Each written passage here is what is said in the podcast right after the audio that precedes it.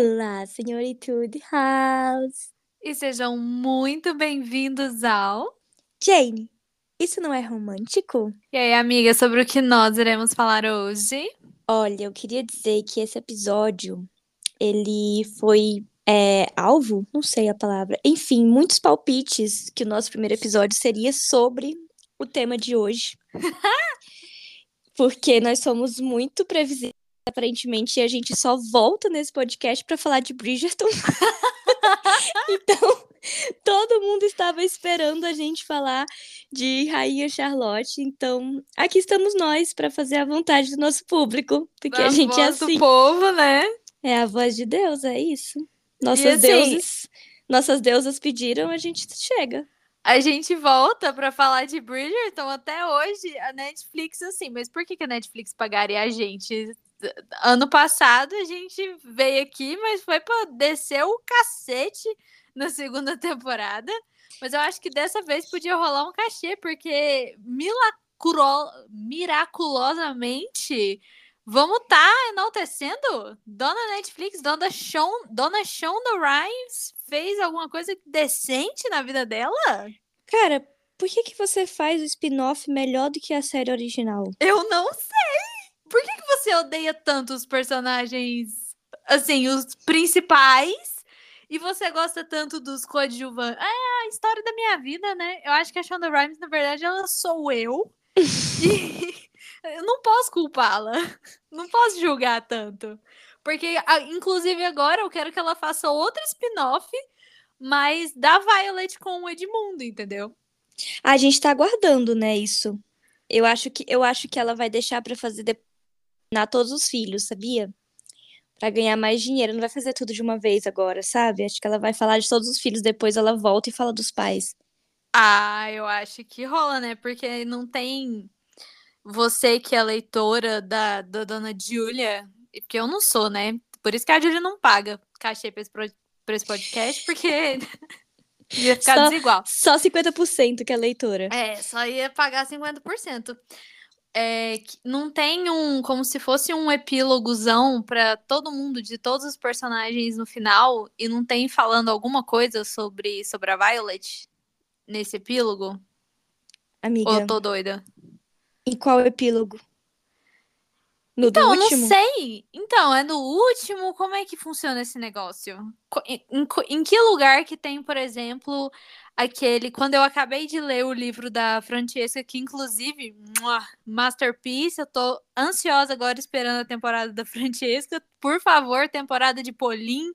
Seja maravilhosa, eu tô com as expectativas altas, porque eu gostei de tudo que eu vi até agora da temporada de Polim. Vi fotos. Eu vi fotos, eu tô com expectativas altas.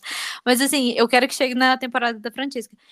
Ah, o epílogo da, da Francesca que fala sobre, sobre o filho dela com, com o Michael. É o da Francesca? Gente, tô doida, tô confusa. Tô confundida agora. Amiga, eu não sei, porque faz milhões de anos que eu li. Não vou lembrar detalhes. Enfim, gente, tem que ter um spin-off da Violet. Também acho. Eu acho que eles devem estar planejando isso. Se eles não estão planejando ainda, eles são burros. Muito Que absolutamente burros. todo mundo quer ver. E absolutamente todo mundo, todo mundo mesmo, inclusive a crítica, gostou do spin-off da Rainha Charlotte. Mais do que de Bridgerton. Cadê os fãs de Catone agora? Ah. Não vou falar muita coisa, senão a gente vai levar shade, vai ser can... vão ser cancelados. A gente não foi cancelado ainda no último ano, né? É, eu acho que é porque eles nem, nem deram bola. Não vão dar bola. Quem são essas, essas brancas básicas que estão falando do, do nosso casal? Só por isso. Mas se a gente forçar muito a mão, elas vão vir aqui encher nosso saco. E eu vou mandar todo mundo a merda. Ah, mas em defesa de- deles, eles foram bem injustiçados, porque. Enfim, nós estamos aqui, já temos um episódio inteiro. Se você não ouviu ainda, e quer ouvir a gente falando mal da segunda temporada de Bridgerton, você pode É, vai lá. procurar, porque tem um episódio só sobre isso. Aqui a gente vai falar agora sobre os acertos da Netflix, da Shonda e da Julia Quinn, que foi em Rainha Charlotte. Eu quero começar falando desse cast incrível. Nossa, sim! Aonde cara. que eles arrumaram esses atores que parecem, com os Parecem atores muito. mais velhos e conseguiram trazer os trejeitos dos mais velhos, mas ainda assim colocando um pouquinho deles, não um pouquinho, muito deles nos personagens, mas com. Cara, eu, eu sou fascinada por isso. Quando o ator consegue trazer o trejeito de uma pessoa que já fez aquele personagem e fazer o negócio ficar natural, não parecer que é forçado. A Gente, última vez que eu vi uma escolha de casting assim tão acertada de semelhança foi em This Is Us. Sim, o elenco de This muito bem pontuado aqui. Cara, a Tiana é tá enlouquecida aqui. Peraí, deixa ela, ela parar de latir. participar. Ela quer participar.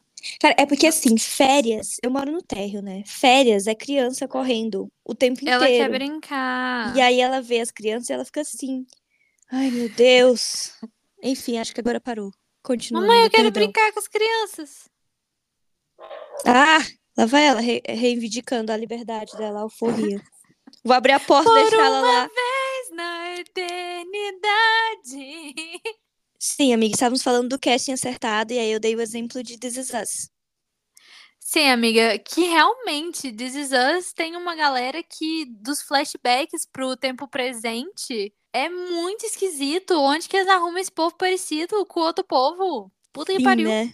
É muito, muito legal, cara. E É eu acho que isso foi um isso. ponto altíssimo para em, em Queen Charlotte, né? Tipo, o elenco bem acertadinho, assim, na escolha. Todo mundo muito bem, atuações ótimas, todo mundo vendeu seu peixe, todo mundo muito carismático. A Lady Danbury maravilhosa. Eu acho que eu acho que a única crítica que eu tenho a fazer dessa série foi uma escolha narrativa que eles, que eles fizeram com a Lady Danbury, porque de resto não teve erro. Foi em que sentido que você fala da escolha narrativa? É a questão de como eles escolheram gravar as cenas e mostrar as cenas dela com, com o marido dela Hum. na cama. Uhum. Porque eu entendo, eu tava refletindo sobre isso, porque ontem eu tava pensando como é que eu vou falar e tal. E assim, eu entendo que talvez a escolha de, por exemplo, colocar uma musiquinha engraçadinha enquanto ele tá lá estuprando ela seja por uma questão de mostrar o quanto aquilo é enfadonho pra, pra Agatha.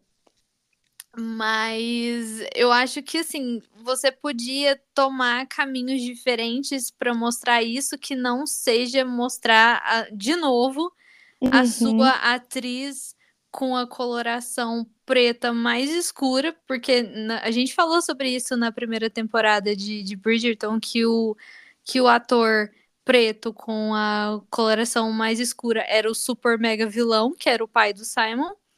E aqui a, a Agatha, no caso, a Lady Danbury mais jovem, ficou como sendo a protagonista com a coloração mais escura, é que mais sofre e você vê ela sofrendo, sendo estuprada continuamente pelo marido, e isso é tratado pelo, pelo contexto da cena como algo enfadonho, como algo que sempre acontece, e claro, pelo contexto de época sempre acontece, mas eu acho que você pode mostrar, estamos em 2023, eu acho que você Sim. pode mostrar Seguiu naturalizando, né? Não é porque na época elas aprendiam a naturalizar que você vai Uhum. abordar isso em 2023, mantendo essa ideia de naturalizar.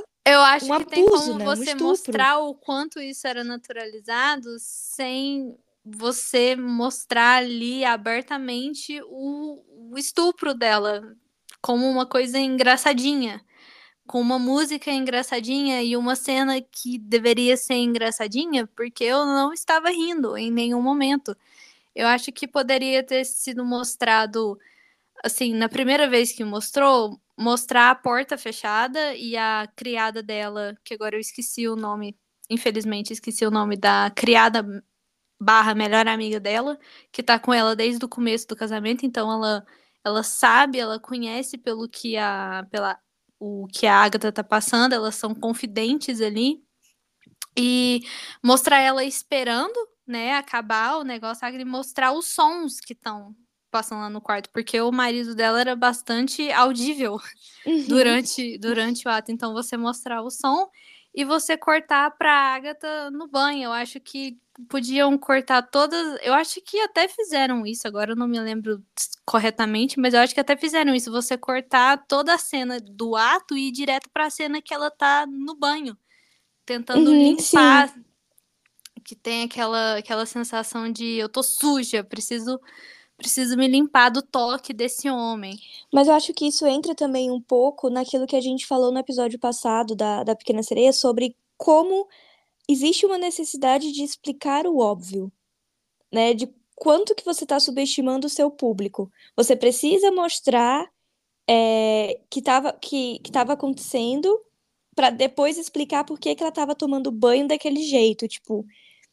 E aí nisso você acaba caindo de naturalizar a coisa, de não abordar da melhor forma que poderia ser abordado, porque você explica o óbvio, mas você não problematiza, você não Uhum. abre brechas para interpretações que realmente seriam importantes, né?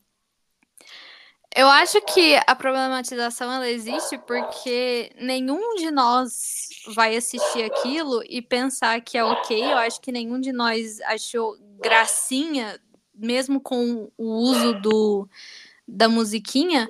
Mas mesmo assim, eu acho que ter uma certa delicadeza na hora de filmar, de escolher como é que você vai filmar isso. E eu acho que a única cena em que realmente precisaria mostrar ela na cama é quando ele morre. É Uhum. mostrar ela ali enquanto ele morre. Enquanto ele molhe. Enquanto- quando ele morre, porque é quando você vê, por exemplo, ela olhando pro teto, assim, olhando. Porque depois a gente tem um paralelo disso quando ela vai ter a primeira noite dela com o pai da Violet, que a gente vai entrar nesse assunto depois, porque é outro ponto legal da gente tratar. Mas assim, para você ter o paralelo, você pode ter o paralelo, é só você fazer isso numa única cena. Não precisa ter vários acontecimentos dela com. Não precisa mostrar ela sendo estuprada várias vezes dentro do casamento, só duas vezes no máximo. Porque aí, E- novamente, você reforça a naturalização da coisa, né? É. Não é, não é- eu acho que não é no sentido de, ah, engraçadinha pra gente rir. Como você falou, ninguém vai rir. Mas, você, mas também, tipo, nada acontece. É só tipo, ah, tá, lá tá sendo ela, lá tá ela, é, sendo estuprada de novo. E aí fica uma coisa tão naturalizada que, é, de certa forma, você mantém a ideia de que só porque é casado não é um estupro. Mas é. Uhum. E eu acho que me fez assim admirar ainda mais a Lady Danbury, porque você vendo, eu acho que talvez até fosse Mas essa era a intenção. proposta, é, essa, é- essa era Eu a acho que até intenção. foi a intenção, mas eu acho que de novo podia ter dado essa impressão com uma ou duas cenas no máximo. Agora eu nem sei quantas cenas tiveram, mas foram mais de, de duas, com certeza. Porque você vê em outros momentos ela se preocupando com as preocupações do marido, quando ele recebe o título, mas ele ainda não é aceito no, no clube dos brancos. E aí ela vai lá na, na mãe do, do George e fala: Eu quero que meu marido entre no clube, seja aceito no clube, eu quero que ele seja tratado da mesma forma, eu quero uma casa. Lógico que ela tá pensando nos próprios interesses dela, mas ao mesmo tempo ela é sempre gentil, ela não é aquela esposa que, por não gostar dele, também é 100% Sim. fria, 100% calada e não, não aceita nem tocar nele, não. Você vê que ela tá de braços dados com ele, ela anda assim do lado dele, ela tenta ser quase que uma presença, pelo menos quando ela não tá ali na cama sendo estuprada, uma presença até quase que maternal, assim, pro, pro marido, porque ela tem mais garbo social do que ele, então ela meio Eu tive muito essa mais. impressão também, que ela cumpria mais um papel maternal, né, do que de esposa em si, né? Uhum. Porque ele, ele é mais velho, ele é um pouco. Ele não tem tanto traquejo, então ela. Ele fala o que, que ele quer pra ela e meio que fala que, ah, eu quero que isso aconteça, dá seus pulos. E ela vai lá e ela faz acontecer. E aí a criação dela, né? Ela, enquanto mulher, ela foi criada para ser polida, educada e elegante. Ele não, né? Ele recebeu um título ali e ele não sabia muito bem o que fazer só com que aquilo. me né? pegou muito porque eu achei que talvez eles fossem cair naquele clichê de como que é o, o casamento arranjado quando os dois não se gostam, quando tem toda aquela frieza. E eu achei que nem, nem essa essa civilidade que ela mostra com ele, eu não achei que ia ter. Eu achei que ela ia ser 100% indiferente a ele. Uhum. Igual eu imagino que talvez a, a Violet Crowley foi com o marido dela quando eles eram casados lá em Downton Abbey. Os pais do Robert eram um com o outro, sabe? Uhum. Eu imagino um casamento muito frio. Respeitoso, mas frio. Ela não, ela tem toda uma questão de, de calor, assim, um calor maternal que você vê ela depois com o filho, a mesma coisa. Então, assim, meio que cresceu a minha admiração pela Lady Danbury. Depois ela com, com a rainha, né, com a Charlotte, tirando as dúvidas dela. Ela leva essa coisa maternal também, mesmo como uma amiga, ainda é aquela amiga meio mãezona, né? É, porque ela, ela tá casada há mais tempo, o marido dela é mais velho, então ela já passou por por uns bocados aí, então ela tá numa posição em que ela pode ensinar para Charlotte, mesmo elas tendo basicamente a mesma idade. Eu achei incrível aquela cena dela. Você tem é, lápis e papel? e ela simplesmente desenhou um praticamente um Kama Sutra ali pra Charlotte, falando, então é assim, assim, assim. Eu nunca senti, eu nunca gostei, nunca senti prazer. Você vai bater a cabeça no, no, no apoio da cama ali, vai ser desconfortável e tal, mas vai que é assim que você vai gerar herdeiros e é seu trabalho e vamos lá. E, e essa amizade das duas, você vê como é que foi o, o, florescer dessa amizade, eu achei muito legal. Você vê essa, essa preocupação inicial que a Charlotte tinha em desvendar o marido dela, que, cara. Mano, o melhor casal de Bridgerton e eles nem são canônicos, cara! veio da, saiu da cabeça de Shonda Rhimes. Eles são perfeitos. Meu Deus, eu amo a Que casal, amiga. Amiga, mas foram baseados em pessoas reais, né? Ai, eu sei, amiga, mas eu. Assim. E não tem como a gente saber, claro, não tem a liberdade poética, não tem como a gente é, saber tem da muita intimidade liberdade do casal. poética. Claro, né? Não tem como. Mas a, a, a, ideia que eles passavam na época para as pessoas é que eles tinham um casamento feliz, né? A gente não É. sabe realmente como acontecia lá dentro, né, do, do, do castelo, mas, tipo, eles passavam essa imagem. Então, eu acho que não foi tão, assim, saiu da cabeça dela, né? É, assim, eu imagino que, um, que não foi tão açucarado igual a, igual a Shonda fez, mas, assim, melhor do que muito casamento aí de, de rei e rainha, com certeza foi. Melhor uma- que. E uma quebra de expectativa, né? Porque quando você É. vê é, em Bridgerton, você não imagina que ela teve um casamento com amor, Sim! não é? Quando na, na segunda temporada, quando ele chega lá e ele acha que é o dia do casamento deles e que ela tá. É, é o tanto que essa cena repercutiu no Twitter depois, todo mundo pensando, cara, a gente achando que ela tava com vergonha, quando na verdade ela tava era preocupada com a reação dele, com a reação das mulheres que estavam lá com ela na sala, pensando que iam ia descobrir que o rei tá meio lelé da cuca. E ela preocupada com o George, não era vergonha, era preocupação. É muito amor. Gente, sério. Cara, é- é- é- e eu acho muito legal como eles conseguiram desenvolver essas personagens é, nesse spin-off de uma forma, novamente, que eles não têm feito na série, né? E aí eles trazem uma profundidade para essas personagens, a gente entende o porquê que elas se comportam da forma que elas se comportam e o porquê que, que elas precisam ser firmes, por que que elas Uhum. precisam ser frias e que na verdade elas não são frias assim, né? Sorrows, sorrows, prayers. Então, é, tem um- um- uma profundidade essas personagens. Então, é meio que tipo, nossa, ela, ela teve um, um amor mesmo, ela viveu um amor, ela teve um casamento com amor. E, tipo, você não imagina isso da, da Charlotte, né? Então, Sim. É, isso dá um, um plus, assim, no não, relacionamento e, deles, e- né? e com tanto amor, se você parar pra pensar, porque à medida que ele foi envelhecendo, é, é uma deficiência mental, então a paciência que ela foi tendo que ter com Sim. o passar dos anos, porque eu acho que, assim, à medida que ele foi envelhecendo, a frequência dos ataques foi aumentando. Então, aquela, aquela didática que ele tem com ele, né? Cara, aquela cena do final. Puta que pariu. Não, não, eu acho que ninguém tava preparado para aquela cena. Mano, ela simplesmente dando aquele sorrisinho e entrando embaixo da cama. Eu falei, não. Cara, e de novo, é muito uma quebra de expectativa, porque você não espera esse tipo de comportamento da Charlotte que você vê.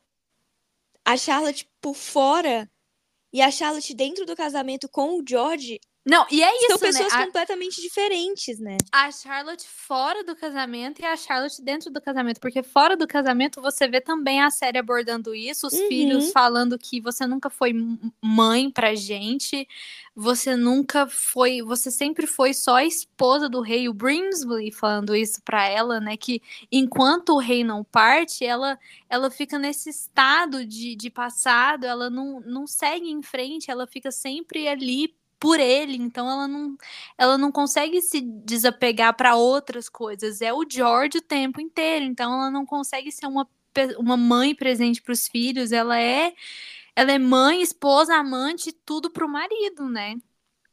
Então, é muito complexo. Gente, como eu amo essa personagem. A Rainha Charlotte agora é minha favorita. Foda-se os Bridgerton. Foda-se os Mas é isso, eu acho que o que, o que pega mais, o que encanta mais nessa, nessa série, nesse spin-off, é justamente isso. O quanto que eles conseguiram dar profundidade para personagens que seriam coadjuvantes num tempo de tela muito melhor quando a gente compara com Bridgerton, que você tem é, temporadas inteiras, claro, uma temporada focada em- é, mais em um personagem do que em outro, mas ainda assim, aqueles Uhum. personagens seguem ap- aparecendo, né? E, e mesmo nas temporadas desses próprios personagens, a gente não vê é, esse aprofundamento, né? Como eles fizeram em, em Queen Charlotte. Então, eu acho que esse foi o ponto altíssimo da série. Foi como eles desenvolveram esses personagens, né? Como eles fizeram a gente olhar para cada um deles, até mesmo para o marido da, da Lady Danbury, sabe? Com um olhar mais humano Uhum. Humanizado. A gente Sim. humaniza essas pessoas, a gente entende cada comportamento delas, né? É, isso é muito bacana, você vê seres humanos ali. E como a sociedade molda os comportamentos e a personalidade dessas pessoas, né? Pela cor, pela classe social, pelo, pela função. É muito rico, assim. Sim, eu. Nossa, a cena que depois que o Lord Danbury morre, né? E a Lady Danbury, ela não perde tempo, ela pega o filho dela, vamos lá conversar com a Rainha Augusta. E aí ela já chega lá. Eu gostaria que você conhecesse o novo Lord Danbury, sabe? Mano, Tipo assim, vai passar pra ele sim. foda-se esses três homens aí. decidi, entendeu? Eu que decidi. Você só vai é, dar, o, dar baixa aí, já tá decidido. E, e como as pessoas dependiam dela, né? Porque foram lá na casa dela falar: e aí, você vai lá conversar com a rainha? Você vai conversar com a galera lá pra ver como é que vai ficar esse negócio de herança? Porque tá muito nebuloso ainda como é que vai ser esse grande experimento. E, e eu pensei, cara, por que, que ela não vai falar diretamente com a Charlotte? Porque ela é rainha agora, né? E ela é, ela é da sua, da sua tribo aí, né? Então, assim, ela como rainha, ela tem assim um dever social de ajudar vocês. E aí depois eu fiquei muito feliz quando a, a Agatha de novo, gente, sempre a Agatha, né? The bad bitch in red, jogando na cara da Charlotte Mona. Eu sei que você tá preocupado com o seu casamento, eu não sei o que, que tá acontecendo com seu marido, Mas com você, é rainha, nanana. mas você é rainha, então assim, vamos aqui, né? Vamos, Vamos se trabalhar. preocupar com o povo também? Vamos. Que tal? Que tal experimentar um pouquinho? Vamos trabalhar e isso abre os olhos da Charlotte e dali 10 minutos depois ela falou da próxima vez que você tiver um problema, pode vir falar direto comigo e ela vai lá e resolve o problema da amiga dela e assim nasce uma longa amizade da nobreza, né? Aquela velha história da nobreza, lave sua mão, eu lavo a sua, a gente vai assim vivendo a vida, é um eterno toma lá da cá. E os pobres que se fodam. Mas Mas assim, é um mundo de fantasia, né?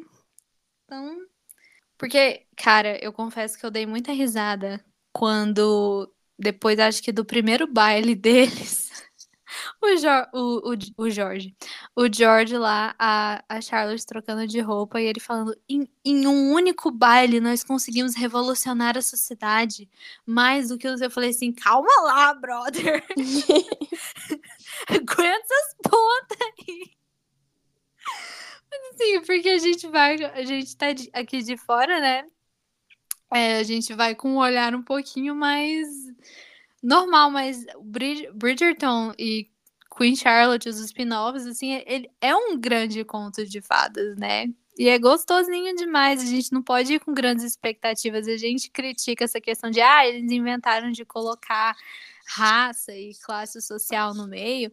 Mas eles vão colocar isso ainda da mesma forma que um conto de fadas faria. Não vai Sim. ser daquela forma 12 anos de escravidão. Infelizmente. Porque poderia ser, mas não é essa a proposta da série. E é isso. Mas agora, vamos lá. Segundo ponto aqui pra eu, pra, eu criticar, pra eu tirar isso do, do meu peito.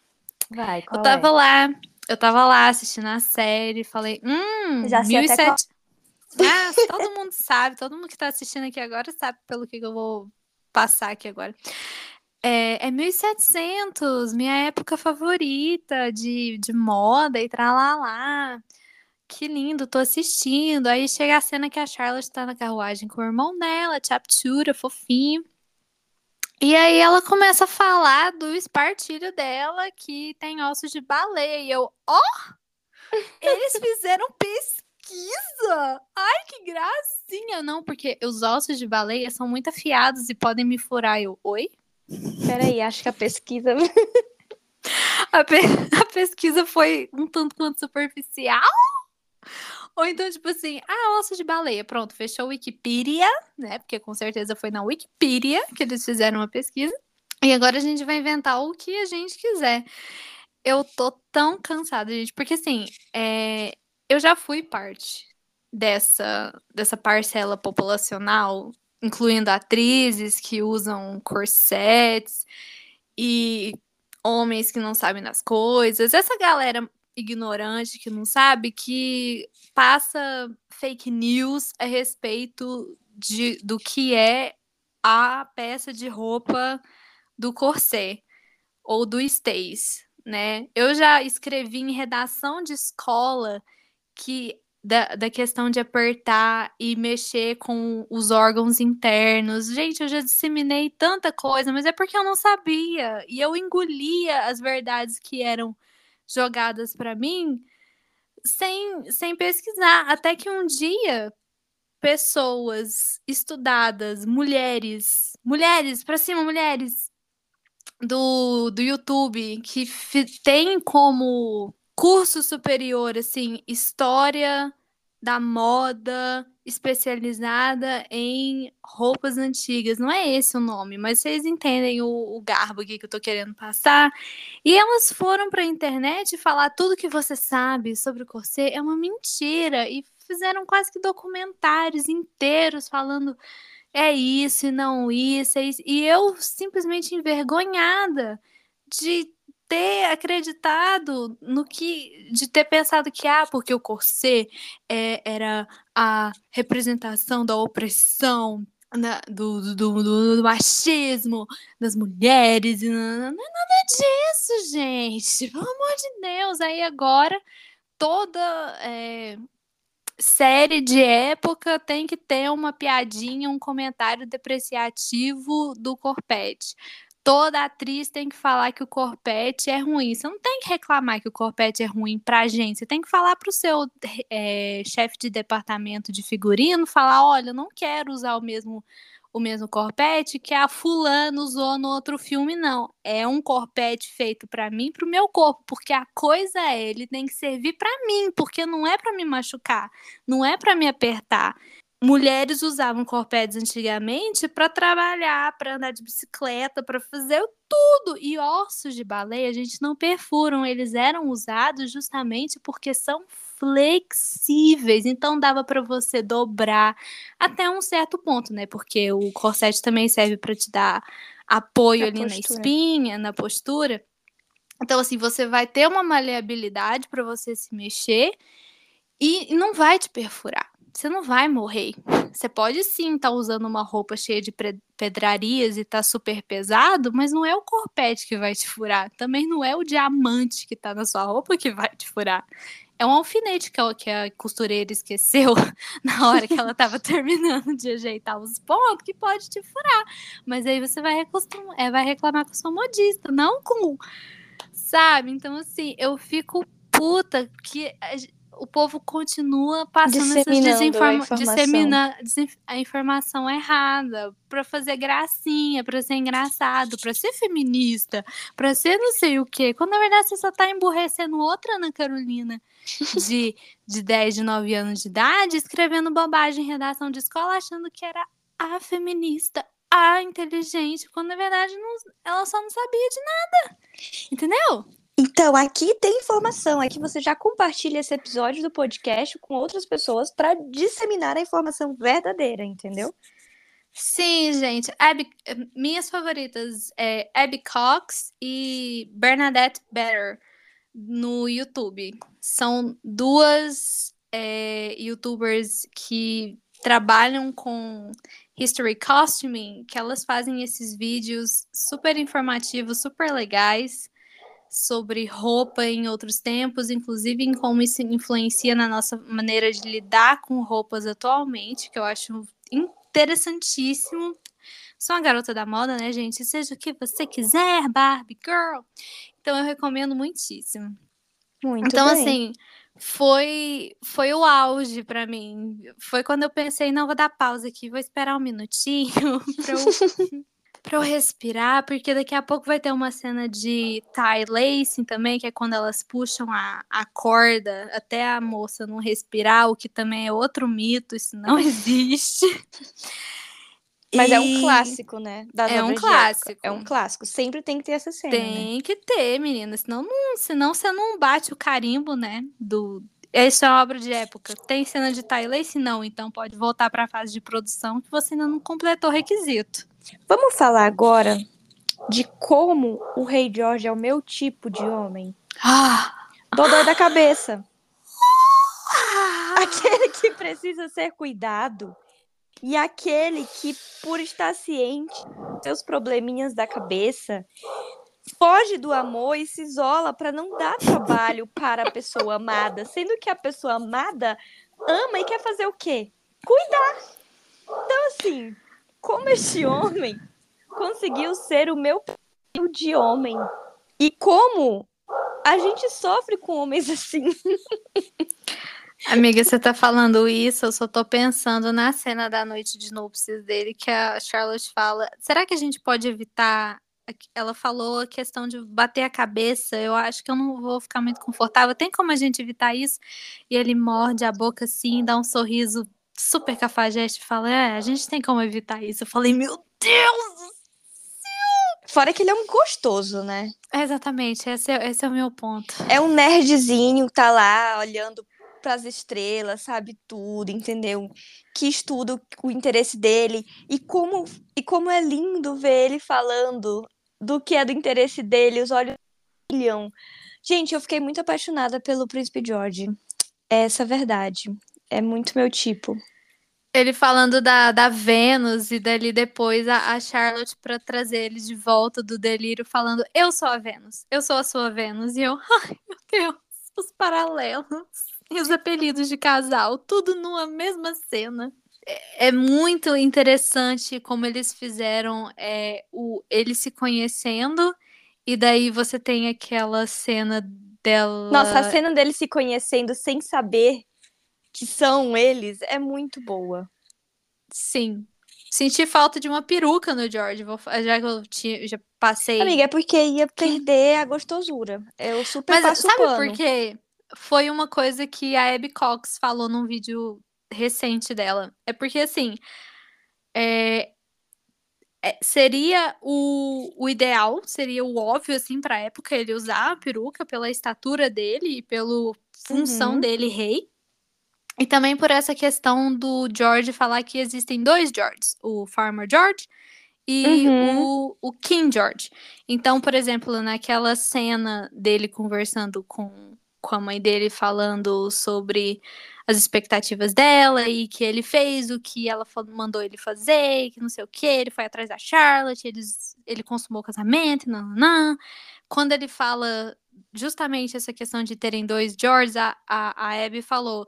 Se ele estivesse usando uma peruca, para reiterar o ponto dele, ele podia simplesmente tirar a peruca. Existem dois Georges, o Rei George, e, e ele tira a peruca e fala, e, e o George? Mas, Sabe assim? mas eu acho que também perderia um pouco da questão do mental dele. Ele não consegue fazer essa separação. Nos momentos de surto dele, ele não consegue discernir. Uhum. Então, É, essa questão de tipo, ah, a peruca para um, para outro, eu também não ia acho ficar que. tão clara essa questão da, da- do transtorno mental dele, né? Eu acho que a peruca também ia ser igual a coisa que a gente falou na Pequena Sereia, de desenhar demais Sim, o que a gente desenhar, tá querendo dizer. exato, exato. Mas eu, eu concordo que, assim, Mas pro Bridgerton, tempo, claro, né? eu concordo que pro tempo, pro figurino, eu também senti falta da peruca, mas, assim, eu não gosto das perucas nos homens, especialmente os mais jovens. É, Então, assim, foda-se. Mas quando a gente às vezes gosta de uma accuracy no- nos figurinos, a gente Sim. pega Que é- nos Que é que você tava falando do Cossei há, há pouco, né?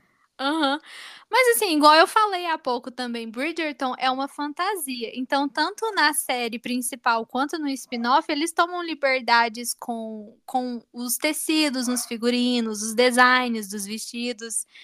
Então, a gente já estava esperando que 100% igualzinho não ia ser. Mas, igual a Abby falou, o tanto de atenção aos detalhes que eles tiveram com os vestidos das meninas, porque, assim, impecáveis os, os figurinos femininos da época, especialmente, nossa, o vestido de casamento da Charlotte, puta que pariu, que vestido maravilhoso, ainda bem que ela trocou de roupa. E, então, assim, mas, assim, prestamos atenção nos figurinos femininos, que realmente é o que importa para Ana Carolina. Eu não tô aqui para olhar a roupa dos homens. E não nos atentamos tanto ao figurino masculino. Mas foda-se, foda-se. Só, só tentando, gente. O Rei George tinha que estar de peruca, mas não usou peruca. Foda-se e continua sendo um grande gostoso. De peruca, sem peruca. Ele usa peruca quando ele tá mais velho. É isso. Sim. É sobre. Enfim, gente. Continua, assim, Cecília. Vamos, vamos falar, né? no- nesse, nesse amor que a Charlotte viveu, né? E como que ela separava bem a vida privada dela da vida dela em pública, né? Enquanto rainha. Era praticamente duas pessoas diferentes e o quanto ela se transformava quando ela ficava na presença dele, né? E o quanto é bonito o Uhum. amor deles, porque no primeiro encontro lá, né, no jardim, eles brincam e a gente já vê que tem uma faísca ali, que eles se acham interessante Sim, Um uma olha puta pro outro química. e pensa, hum, interessante, além de gatinho, gatinha, tem aí um papo, tem uma coisa, A né? Charlotte quase pensando, talvez eu fique, porque talvez eu possa ficar com esse lacaio aqui. Sim. Ela Exato! E aí vem um momento de revelação em que, tipo, então, a gente vai casar um com o outro e fica, O quê? nossa, não acredito na minha sorte. E, e o quanto que eles se conectam, né, de uma forma muito, muito honesta e muito natural. A E- e minha aí- sorte. E a decepção dela quando ela percebe que ela não vai ter a noite de núpcias Então, dela. né? E o, e o quanto que ele se esquiva disso para proteger o coração dos dois, sabe? Foi Seria muito uma das mais coisas fácil. mais legais, eu acho, eles terem feito o episódio do ponto de vista dele e depois mostrado Sim. pra gente o ponto de vista dele, pra ajudar a gente Sim. a entender melhor por que, que é tão doloroso. O, o, o quão corrosivo é essa a doença dele pra ele, nas Sim. relações dele. E o peso que, que ele coloca, né? Porque, tipo, ele já. A gente vê o quanto que a mãe dele fica em cima, né? Que ele tem que ser o rei. Sim. né? Então ele já se sente pressionado. E a gente sabe que essa pressão também intensifica o transtorno, né? Então, Uhum. é, o quanto que ele tenta lidar com aquilo, e eu acho que ele lida muito bem até determinado momento, até tipo, chega num limite. Mas Uhum. ele lida bem, né? E, e o quanto ele proteger a Charlotte disso. É tipo, ela não pediu isso na vida dela. Ela não pediu para se casar com uma pessoa nessa condição. E ela só precisa seguir o básico de função dela enquanto esposa, né? Uhum. Mas ao mesmo tempo, o básico dela enquanto esposa é dar um herdeiro. E ele não quer é, consumar o casamento porque ele já está envolvido emocionalmente com ela e ele tem medo do quão, do quão forte vai ser depois que eles consumarem o casamento. Tipo, ele já gosta dela, ela gosta dele. É muito íntimo, Hum. né? Então, é uma forma de tentar proteger os dois desse sentimento e o que esse sentimento pode fazer. Porque ele é, é se mostrar vulnerável.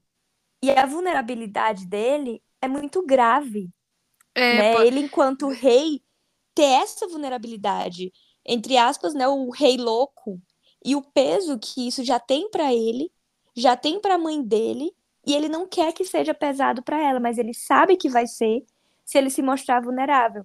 E ele já tá a um passo de se mostrar vulnerável porque ele já tá muito envolvido com ela. E se ele consuma o casamento e tem esse nível de intimidade, junta com o amor meio- que ele já tem, E no meio da intimidade, ele, ele perde a, a, a noção de, de espaço e de tempo e acontece alguma coisa com ela, ele não consegue conceber a ideia de machucar a, a Charlotte também, né? Então ele se afasta.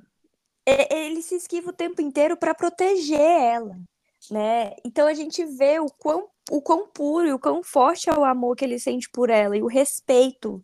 Ele é muito respeitoso, né? Uhum. E, e, e o quanto isso causa um sofrimento para ela, porque ela sabe da função dela. E, e, a- e aí meio que dá um bug na cabeça dela, porque tipo, eles se conheceram no jardim, rolou super aquela química, e ela tinha certeza que ele gostava dela, e de repente ele começa a fugir dela. E vem né? aquela questão, né? Nossa, será que o problema sou eu? Sim, Será que eu interpretei mal a situação? Será que ele tá longe porque ele tá com outra pessoa? Será que ele não gosta de mim? E aí, novamente, a profundidade que é dada a esses personagens, né? A partir das relações deles uns com os outros. É muito legal isso nessa série. Es- Essa profundidade realmente foi o que me pegou, assim. E que eu sinto falta em Bridgerton. Da, da relação dela com, com o Brinsley, como ele chega como um Sim. total estranho e aos poucos ele Da vai se relação dos dois com os- Com os lacaios, né? A relação Sim. que cada o um tem com o o seu. Né? E, e o quanto eles também têm a relação deles entre eles, né? E o quanto é, Uhum. acaba todo mundo envolvido. E, e, e quando eles pegam as dores dos, dos superiores, eles brigam, né? E aí a gente vê, tipo, Sim. O casal ali brigando, porque eles estão tão envolvidos com aquelas outras pessoas, né? E, tipo, ai, o seu patrão, tipo, e a sua patroa? Fica uma coisinha meio. Uma picuinha, né? E Mas o, o quanto eles e se o- tornam todos cúmplices no fim, né? É, e, e escravos das, das posições deles, né? Porque no Sim. fim, a, a Charlotte pergunta, por exemplo, você nunca se casou? Você nunca teve uma família? E aí o Brimsley fala, eu nunca encontrei ninguém que pudesse é, deixar a posição, amasse menos a posição. Al- alguma coisa em questão de é, ter mais preocupação com a função do que Mas ao mesmo Pre- tempo, além da dedicação que eles tinham que ter na função deles, né? Mas eu acho que também, ao mesmo tempo, era uma forma deles continuarem podendo ter o relacionamento deles. Porque os dois Mas aí o que que aconteceu com. Eu esqueci o nome do, do namorado do Brinsley, Não que era o lacaio também. do George. Faz muito tempo que eu assisti, minha memória já não é boa pra nome. Gente, vocês sabem, o Lumière, né? Que é o Horlógio Lumière. Porque é. aquela cena que tá tocando I Will Always Love You no instrumental e o Brimsley tá dançando com ele, e aí de repente corta, ele tá dançando sozinho no jardim. Gente, de partir o coração de qualquer pessoa. Porque fica, fica a dúvida, né? Ele morreu, ele foi para outro. Ele tá ele em casou, Kill, né? Como que. Tá, tá vivendo um casamento de fachada. A gente não sabe. E a minissérie não explica. Caralho. É porque vai vir um spin-off dos dois. o capitalismo. Tudo O é spin-off, né? Mas, mas enfim, o quanto que o, os amores deles quatro se misturam, né? E o quanto que Uhum. eles se tornam companheiros uns para os outros. É, é muito legal, assim, de, de acompanhar. Eu acho assim admirável. Eu acho que é quando você percebe o quão extraordinária é realmente a, a Charlotte na série, com que naturalidade que ela assume esse papel de cuidadora do George, porque ele tem o primeiro surto que ela vê e ela consegue trazer ele de volta. Ela, ele leva, ela leva ele pro quarto lá para dentro do palácio e pergunta o que que aconteceu, o que que tá acontecendo com meu marido. E o, o Lumière, chique o apelido dele, tava meio que dando um banho de esponja nele, porque ele tava frio, então tá tentando aquecer ele. Ela tira o negócio da mão dele e vai ela mesmo é, fazer isso, porque é o marido dela, né? Então ela é a função de esposa dela, então ela naturalmente ela já assume Mas mais do aquilo. que a função que ela tem que assumir, ela quer assumir. Ela quer assumir, então. E, m- mas assim, eu, eu falo pela facilidade, porque eu acho que seria um choque para qualquer uma descobrir que ela casou sem saber Uhum. com uma pessoa que tem uma Mas ali ela não se deficiência, assim. Ela tá tão preocupada com ele, com o bem-estar dele e em estar perto dele, que ela não se importa com o que ele tem e se é passageiro ou não, né? Uhum.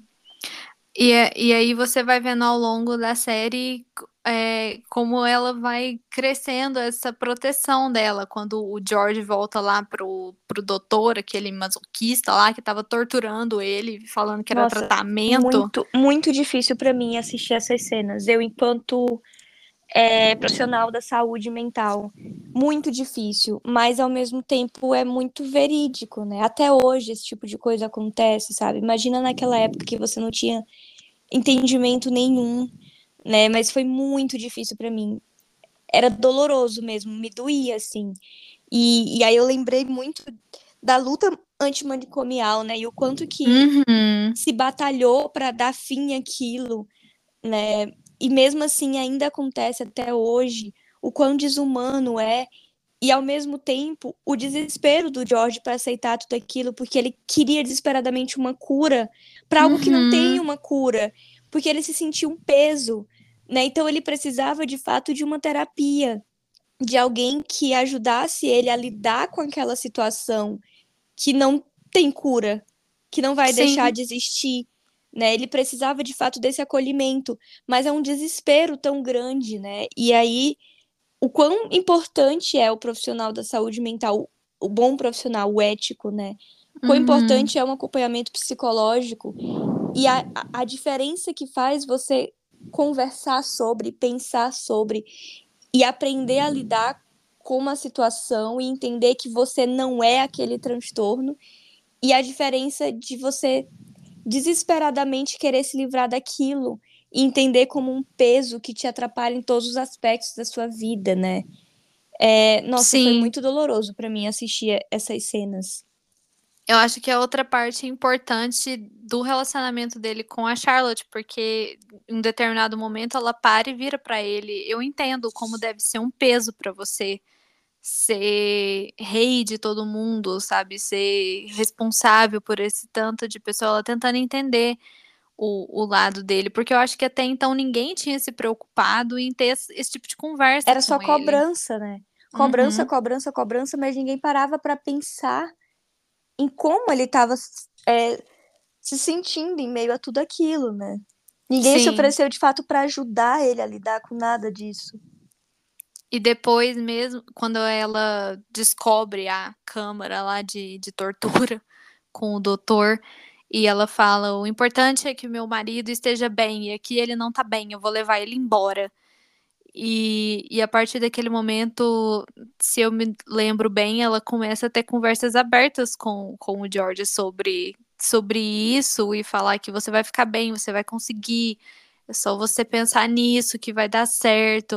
Ela dá essa autoconfiança para ele também. E isso né? é crucial, né, para a relação deles e o quanto eles ficam mais próximos e o quanto ele se permite ser vulnerável perto dela e como ela aprende a lidar com essa vulnerabilidade dele, né? Tanto que a, a última cena se torna tão grande por conta de tudo, né? De como eles desenvolveram a relação deles a partir desse diálogo aberto, a partir dessa escuta, que era o que ele precisava desde o começo, de alguém que o escutasse, de alguém que o acolhesse, que o entendesse, né?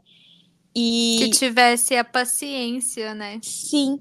E o quanto que isso é pesado para ela, né? Porque se mistura tudo e aí ela acaba, como você falou, ela acaba sendo esposa e rainha e mãe dele e e como ela fica dia... ausente para os filhos dela, porque ela acaba assumindo uma função que não deveria ser dela, claro, acolher e, e dar amor e, e, e perceber a vulnerabilidade, saber lidar com ela, como companheira, mas não uhum. como a psicóloga ali, o profissional que Entendi. vai. Entendi. Uhum. E aí ela acaba é, abrindo mão de um monte de coisa da vida dela, de um monte de função dela, para viver unicamente em função dele, o que é muito bonito, né? Uma visão romântica muito bonito, mas é também muito injusto, né?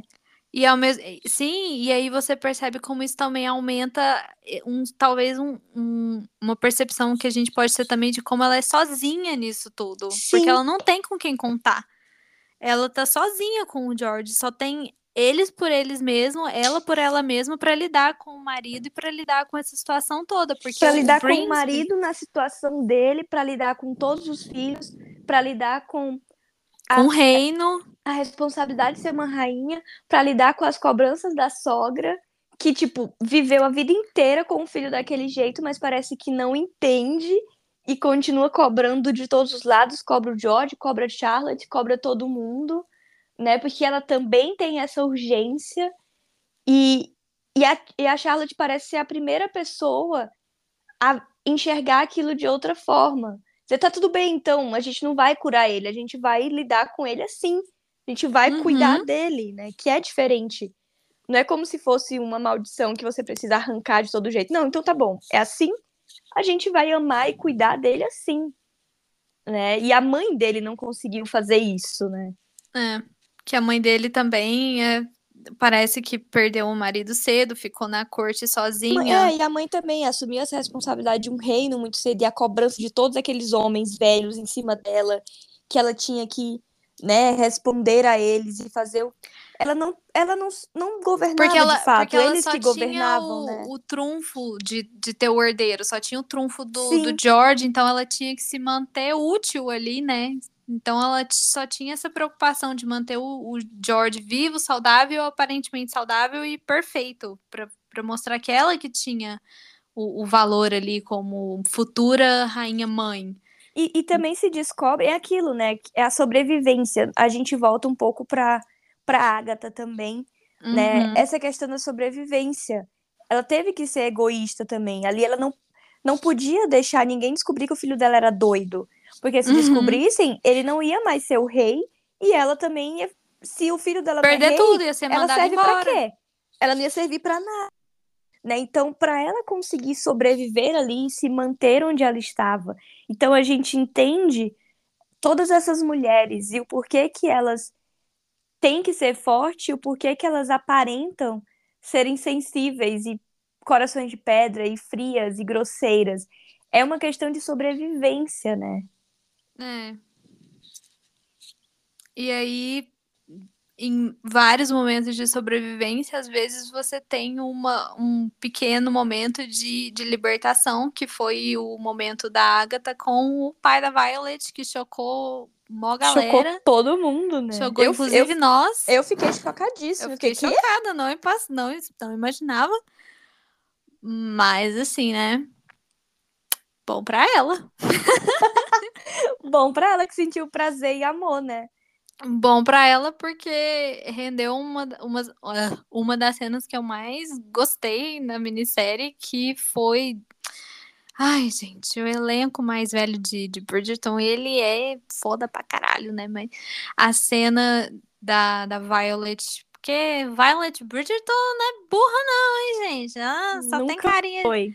Só tem carinha de sonsinho inocente, mas ela sacou num É, instante. gente, Yatsin é igual a mãe, tá? Ela não rouba, não, ela herda. Exatamente. Não, não sei, eu não li o livro da Yacinte ainda.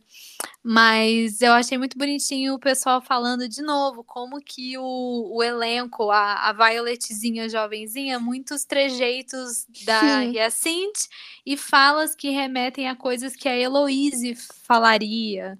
O, o pai que escalaram para Violet, cara, o, a foto do, do glow up do Colin para a temporada dele tá, tá quase que a cara do ator que escalaram para ser o pai da Violet. Eu fiquei, Jesus, onde que eles acham? Onde que eles acham?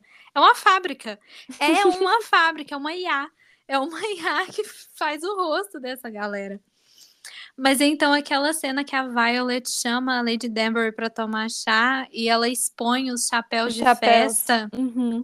e elas meio que têm, meio não, elas têm aquela conversa Aquela só conversa pelo olhar, silenciosa, onde fica porque tudo entendido e, tipo, e acordado que nunca mais a gente vai falar sobre isso. nunca mais, mas assim, não não tô te julgando.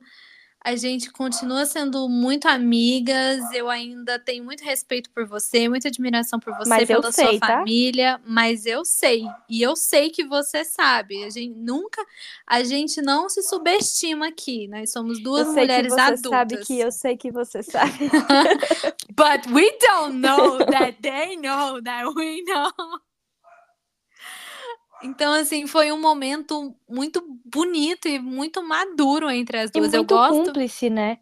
E aí a Uhum. gente volta para a relação de todas essas mulheres e como em algum momento todas elas eh, se tornam cúmplices, porque elas se entendem nas posições delas enquanto mulheres, né? E eu acho maravilhoso a Violet admitir pra Lady Danbury que ela tá querendo ter o jardim dela visitado. Eu quase Ai, pedi. nossa, mas isso revoltou muitos fãs, né? Porque muita galera, ai não, ela só pode ter o Edmund. Gente, Gente, ela amou o amor de o. Edmund durante toda a vida dele, ela não tá traindo ele. Ela é gente, sabe? Ela criou Sabe? uma penca de meninos. E Ela, ela, criou. Ela tem Ai. desejos, ela tem hormônios, ela é gente, ela ainda tá viva, sabe? Mas Ela o pessoal criou o Anthony e sobreviveu.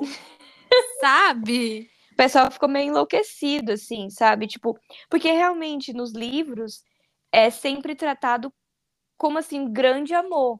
Tipo, ai, nunca vou amar ninguém como eu amei o Edmund. E tá tudo bem, Tá ela não vendo? precisa amar outra pessoa como ela amou o Edmund, mas ela pode se envolver com outras pessoas. Gente, aí, aí entra aquela baboseira do Twitter. Ai, o amor da sua vida, o amor pra sua vida. É tudo culpa, é tudo culpa dessa galera aí. A autora vai lá e eu sei que ela não escreveu pra ser extremista, mas aí ela escreve de um jeito que parece que é extremista. A gente lê aquilo achando que, ah, então eu só posso ter um grande amor na minha vida. E não é verdade, gente. Não é verdade. Tirem isso da cabeça de vocês. Tá, tá fa- Sim, ele tá fa- morreu em vida. Ele foi o grande amor da vida dela. Mas ela continua vi- viva. Tipo, ela não tá atraindo ele.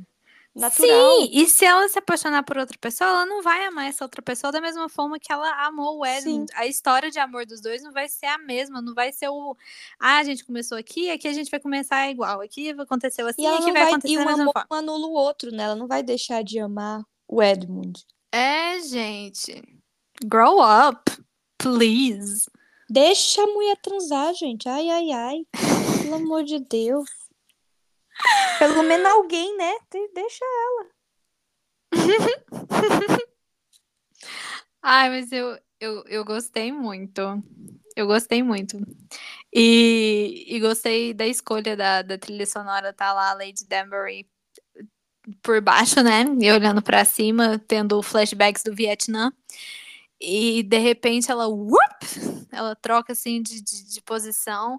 E aí começa, Who run the world? Girls, girls, who run the world? E eu tô, é isso, garota, emancipação. É o seu corpo você tem o, o poder sobre ele, né?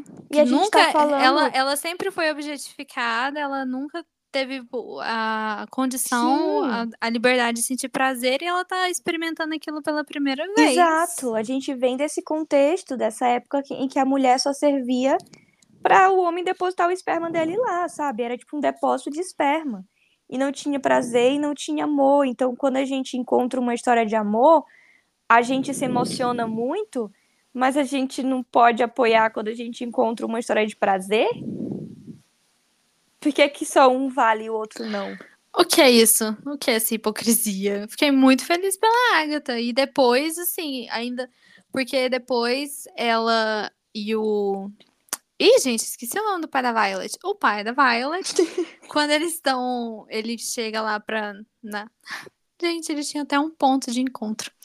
E ele chega com a Violet, e aí o povo fica, ah, então como é que ela foi, ficou amiga da Violet depois de tanto tempo, tendo transado com o pai dela, que não sei o que. Gente, vocês acham que ela vai se ressentir da menininha porque o pai dela tinha tinha que ser pai. Meio, indiretamente falou para ela, olha, a gente não pode perseguir isso porque eu e não é como se filha... ela tivesse destruído o casamento. É. Um casamento feliz. Aí aquilo, ai, vocês estão defendendo a traição. Gente, há, há situações e há situações. Tá?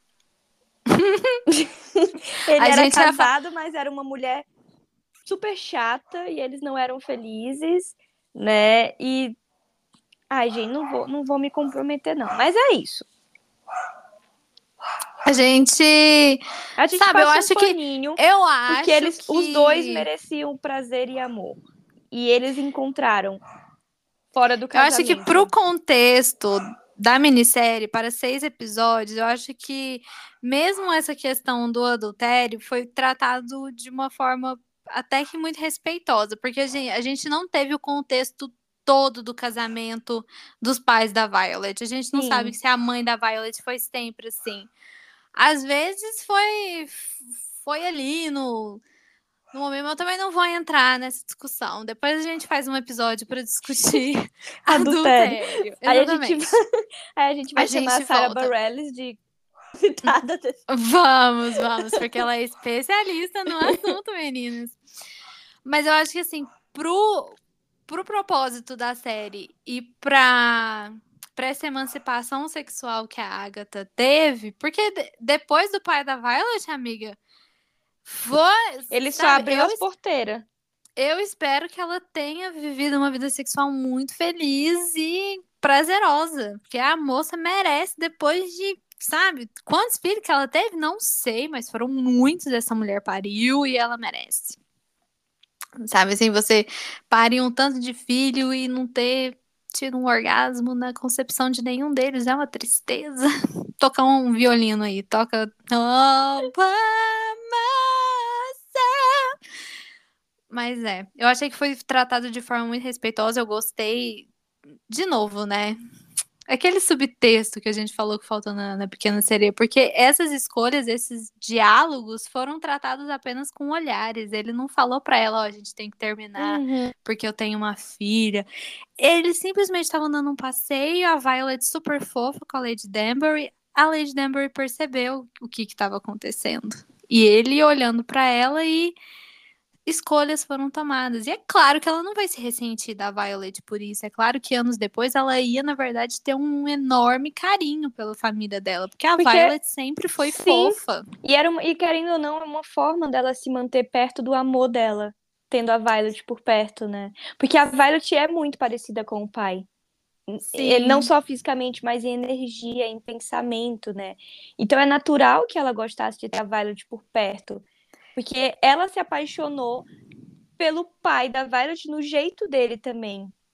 É. E eu acho que é uma explicação muito legal, porque nos livros, os que eu li, você vê que a Lady Danbury ela tem uma preocupação, uma feiçãozinha com a família Bridgerton, que você pode Sim. pensar, velha alcoviteira, né? Não pode ver um, um, uma fofoca que ela quer estar tá lá no meio, mas não é mais interessante mais fofinho pensar que foi porque ela Sim. amou o pai da Violet, que mesmo não podendo ficar com ele, ela só quer o bem, o melhor para a família Sim. dele. E ele assim. amava, ele amava muito a filha. Então, com certeza, para ela, como alguém que amou ele, é gratificante ver o amor da vida dele, que era a filha dele, se, é, tendo uma vida tão boa e feliz, né?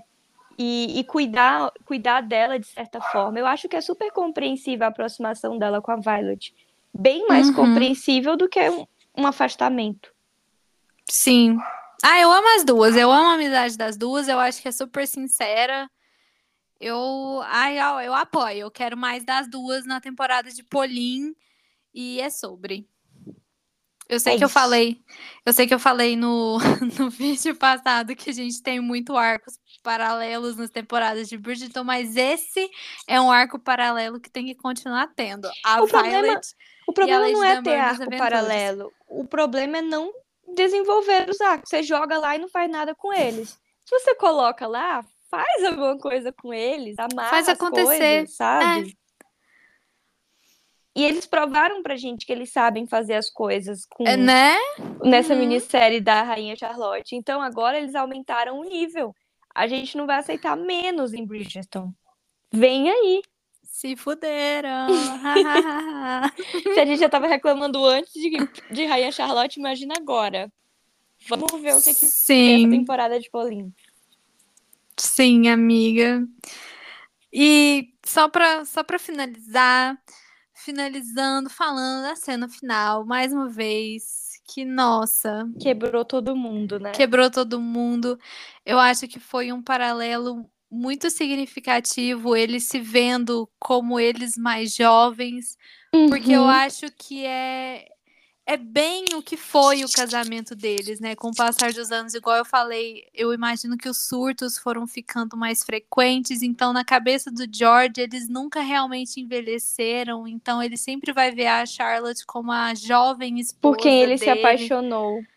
Por, Sim. Porque para quem ele se permitiu ser vulnerável, quem cuidou dele, quem acolheu ele em meio a tudo, né? Uhum. Eu não esperava com... terminar essa série chorando como eu terminei. Eu também não. E com o passar dos anos, a, a Charlotte também tendo que é, pegar mais para si as responsabilidades de, de monarca e não podendo mais ter tanta aquela, aquela preocupação de jovem adolescente, vendo o, o George pela janela, cuidando do jardim, e lá lá lá. Então, ver ele como o, o jovem George, o farmer George, e ele falando que bom que você não pulou o muro. E eu falando, uhum. não, George, eu não pulei o muro. E eu, meu Deus. Gente, sério, romance.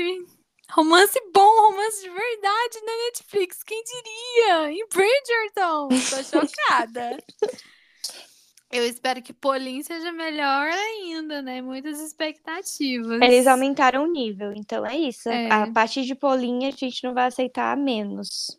Não vai, até porque os figurinos estão divinos. O glow up dos penteados da Penélope, eu perdi tudo naquele cachinho dela assim. O Colin está pronto pro crime. E é sobre.